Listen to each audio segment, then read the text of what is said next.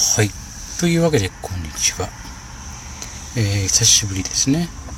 はい。ラジオ収録となります。ラジオトーク。寮の非日常の中の日常。というわけで、まあね、あ別に、ウィスパーボイス、支え声したわけにはちょっと声が今出にくかっただけなので、はい。最近ね、まあ、疲れてなかなかこうできないことが多くて、ちょっと久しぶりの、え収録となりますので、まあ、ご付き合いください。まあ、5分かな。はい。で、まあ、話すんですけども、今回話すのはですね、えーと、ちょっとまあ、ここ数日、ツイッターでちょっとニュースになってたんですけど、あの、オリンピックに関することもそうなんですけど、まあ、国内をちょっと目に、国内でね、もうオリンピックやってます。オリンピックに関してはもうね、もうテレビに大体わかるっていう状況ですから、あんまりね、そこまでないんですけども、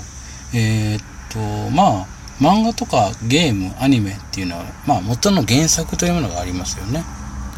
原作っていうのは、まあ、例えば、まあ、例えばゲームが、ね、出てるゲームの原作がアニメとか小説であるとか、ライトノベルであるとかいろいろありますよね。その中で、えっ、と、ちょっとニュースになってたのが、ネットでね、ちょっとあったのが、えっ、と、小林さんちのメイドラゴン S って今やってるんですけども、今はもう放送してるのかな？あの、ファナが主題歌を歌ってる、まあ、アニメなんですけども、それの、えー、コラボ、まあ、これ、漫画とのコラボグラビアっていうのがよくあるんですよ。まあ、何でも作品でもあるんですけど、多分皆さん見たこと、多分週刊誌とかでたまにコラボグラビアとかで見たことあると思いますけども、あの中で、えー、っと、まあ、多分名前聞いたことある、えなこさんっていう方、多分皆さん聞いたことあると思います。まあ、日本一のコスプレイヤーと言われて、まあ、すごく、海外でも、まあ、知名度もある方で、まあ、本当に、職業でコスプレイヤー、まあ、プロの方なんで、要は、例えばいろんな衣装とかもそうだし、もう本当に、その、キャラクターに合わせた衣装とかメイクも全部自分で、まあ、こうやって、ああやって見せるための研究をすごくされてる方、実際にやってる方。で、その方が、えっ、と、小林さんちのメイドラゴン S っていう、まあ、えー、2期ですね、始まって、そのコラボグラビアで、あの、まあ、やった格好に関して、ネットでちょっとわーわー騒がれたっていうんですけれども、まあ、あの、まあ、その、何でしょうか。原作通りの格好だと、まあ、尻尾生やして、耳生やして、まあ、服着れば終わりなんですけども、で、まあ、えなこさんでなんでもグラビア、グラビアがついてるんで、まあちょっとね、水着衣装でとかっていうのは、まあ、よくある話なんですけど、それに関しても、それそれに関して、そもそも原作者の方が、もう許可出てるんです。ちゃんと、これやってもいいでしょうかってちゃんと編集部さんもそうだし、聞いてるわけですよ、先に。これやってもいいですかって言ったら、まあ、OK ですよって、しかも、監修もしてて、編集部さんがちゃんと、その作品の世界観を壊さないように、かつ、その、まあ、これを、この、まあ、こういう加工画を別として、その加工、柳さんの加工別として、作品を知ってもらうために必要なものとして、えまあ、まあ、広報ですよね。宣伝も兼ねてるわけですよ。それでやってて、しかも、あの、まあ、そもそもなんですけれども、そういうのって、いくら知名度がある人でも、その作品に興味がない人に関しては絶対仕事は振らないんですよ。お仕事する方はね、絶対に。興味があって知ってくれてるなら、じゃあちょっとよかったらお話しをってオファー、まあお話をちょっとどうでしょうかっていうふうにするわけですよね。なんですよ。で、まあ、えなこさん自体はそのメイドラゴンのファンですし、まあ、本人が好きな作品に、あのー、そう、で、出るから、あ、いいんですかっていうふうに多分なってると思う。本人も好きだから。で、しかもそれはちゃんとした公式なお仕事なんです。個人でやってるんじゃなくて、ちゃんとそれが、まあ、その、えー、その漫画、連載してる漫画からのお仕事で、なおかつ原作者さんも、まあ、この人なら頼めるかなっていう人に、ちゃんとオファーになってるわけですよね。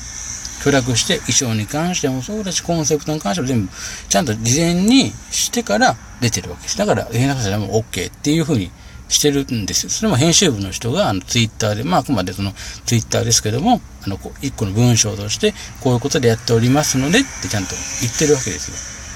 そこまでしてるんですけど、最初に写真がその作品の世界観と全く違うとかって言うんですけど、そもそも作品の世界観を壊すなって言うんですけど、そもそも作品って原作にと、えー、例えばそのスピンオフとかっていう外伝、原作者さんが、まあ誰々のキャラクターに焦点を当てた別のお話とかも書いてたりすることも、まああるわけですね。はい。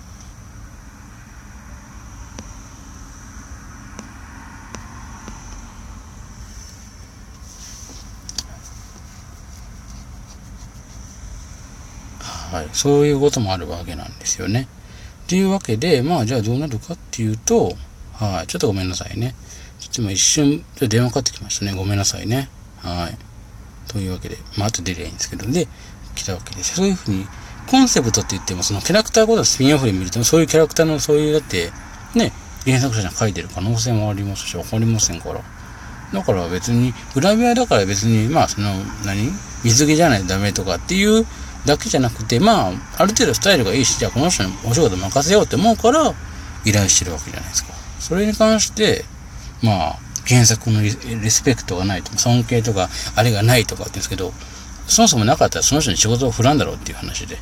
作品に興味ない人に対して仕事振っても結局もう盛り上がりにかけるからダメでしょっていう感じになるはずなんですけども、そういうのが全くないっていうのが、なんかそういうのがあって、僕はちょっとそれどうなのかなと思って、ネットの意見の原作をもっと大切にって気持ちはわかります。好きな作品であればね。だけど、その人にお仕事来るってことは、その人が作品を愛しているとか、それはあるわけであって、ないのにわざわざ人気があるからって一時お仕事振らないでしょうね、多分。ある程度の、まあ、知名度もそうですけど、作品を知ってくれてるっていうものがないと、撮影やっても多分企画倒れになるはずなんですよ。いくらそれが有名人であったとしてもですよ。だから僕はそれは別に公式なお花お仕事であって、それがどうのこうのってが周りが原作を大切にしないとかって言う必要ないのかなと思う。もちろん自分がその先に愛し、愛を持つのは悪いことじゃないです。だからといって他人のやってることに関してどうのこうのっていうのはちょっとどうなのかなと個人的には思いました。っていうのがニュースになってて、うん、なんかそんなコスプレイヤーさんのことに関して言うんだなと思って、僕は、まあ、僕も一応見ましたよ。写真だけね。うん、別にって感じで、こんなもんじゃないのって思いますよ、それは。だって、あの、例えばですけど、どんな漫画だって、もう、夏とかになると、水着とかの関東で書いた作品だってあるんですよ、別に。普通に。例えばその普段漫画にはそういうシーンがなくても、夏号の特別なあれでちょっと、まあ、何しそこのサイトのとこだけちょっと水着の写真があったり、夏を感じる浴衣であるとかっていうのを出したりするんですよ。だから、別に特段、その、メイドラゴンに関してだけがっていうわけじゃないので、うん、多分漫画読むとか週刊誌とか読む単位の方、単行本例えば週刊誌で読む方とかは、多分、知ってると思います。多分、表紙だけでもそうですけど、いろいろ変わってるんで、多分知ってる方は知ってると思いますけど、だから別に僕からすると別に特段変な話でもないし、ああ、このぐらいかって思って別に僕からすると、へえって言って、あれさ、あれで騒ぐんだと思って逆に僕びっくりしましたよ、ほんと。まあね、なんかそのぐらいで、響く、なんかそのぐらいで、わ